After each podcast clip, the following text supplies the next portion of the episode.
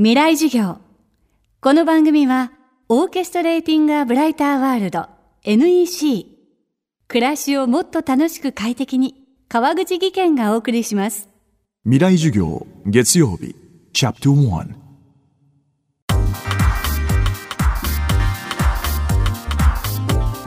未来授業。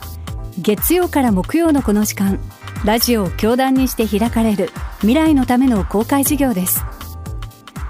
今週の講師は、鴻上昌司さん。大学在学中に劇団第三部隊を結成し、作家、演出家として活躍してきました。そんな鴻上さんの最新刊が今ベストセラーとなっています。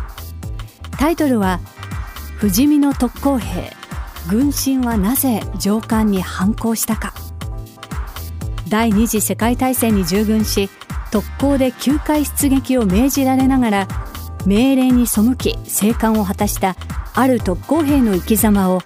本人へのインタビューをもとに記した一冊です。未来事業1時間目。テーマは手繰り寄せる戦争の記憶。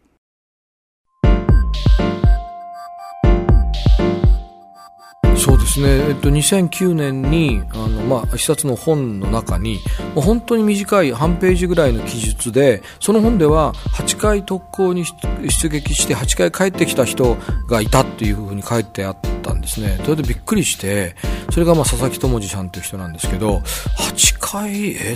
出て8回帰ってくるってそんなことがあるのかと思って毎年夏になるとマスコミは戦争の終戦特集でで、まあ、いろんな人に企画を募集するんですけど僕もまあ聞かれるたびに佐々木さんの名前を出してたんですけどみんな面白いですねって言うんだけどそこで止まってたんですね。なでしょう、まあ、まあの特攻のイメージからすると9回、まあ、8回も出て8回帰ってくるっていうのがありえないと思ったんでしょうね。であの2015年にまあ同じような話をしたら、まあ、その時のプロデューサーがあの面白そうですねって言って。それで陸軍特別攻撃隊というまあ本がありましてそれをみまあ調べると9回出て9回帰ったことになったんですよでそのプロデューサーにその話を4月の終わりぐらいにしたんですけど5月の終わりぐらいにテレビ朝日で会ってその人が「おかみさん」つって「調べましたよ」つって「その佐々木さんね生きてますよ」って言われてもうもう叫んでロビーでね「えっ?」つってそれは札幌の病院でその当時は91歳ですけどあの入院されてますけどもう矢も立てもたまらずただまあ僕もその当時仕事いっぱい抱えてて芝居の稽古とかあったんでしばらくしてあの、飛んでいきましてその時はもう友達さん92歳になられてましたけど、まあ、病気で目がちょっとご不自由になっていたんですけどでも意識はすごくはっきりなさっていてあの最初に特攻に出たのは昭和19年の11月12日でなみたいなすごく明確な記憶でねいろいろ語っていただきましたね。僕がだから最後に、えっと、インタビューをした2ヶ月後にお亡くなりになりましたね。最初のインタビューしてからが3ヶ月半後ぐらいの中にお亡くなりになったんで最後の1ヶ月半の間に5回お会いしたんですね。だから本当奇跡のようなタイミングでしたね。鴻上さん自身は1958年生まれ。戦後生まれ戦争を知らない世代です。僕たちの世代は子供の頃からその戦争もののアニメとか漫画が多かったんですね。だから割とその特攻隊っていうのもあのか今でいうその漫画の一ジャンルみたいな戦争ものがねでその中の特攻隊っていうのは特に強烈な記憶に残ってましたから、まあ、それがすごくあって会いたかったっていうのもあるし、まあ、でも、まあ、一番はやっぱりその交代ってのは生きて、まあ、帰ってこないものなのが9回行って9回帰ってこれだったのは何があったんだっていうことがやっぱ一番強烈な会いたい動機でしたね。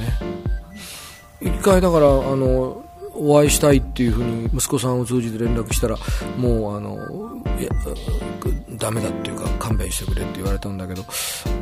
当事者の人のやっぱ話を聞きたかったんですよね。それで、もし断られても一目見るだけで構わないって、とにかく一目見てね、何かがあの感じるかもしれないなっていうのがあって、まあ、僕は演劇っていうものをずっと35年ぐらいやってるんだけど、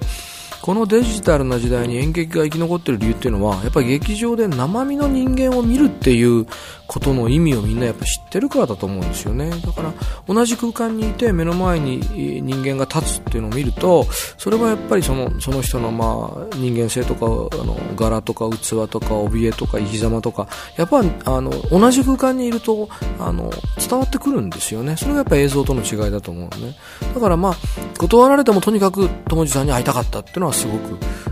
ありましたね。未来事業今週の講師は作家で演出家の鴻上昌司さん。今日のテーマは手繰り寄せる戦争の記憶でした。明日も鴻上昌司さんの授業をお届けします。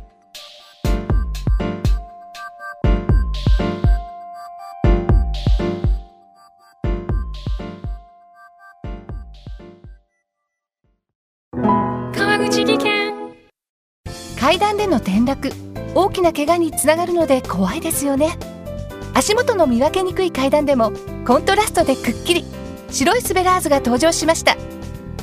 皆様の暮らしをもっと楽しく快適に。川口技研のスベラーズです。未来授業。この番組はオーケストレーティング・ア・ブライター・ワールド NEC 暮らしをもっと楽しく快適に川口技研がお送りしました。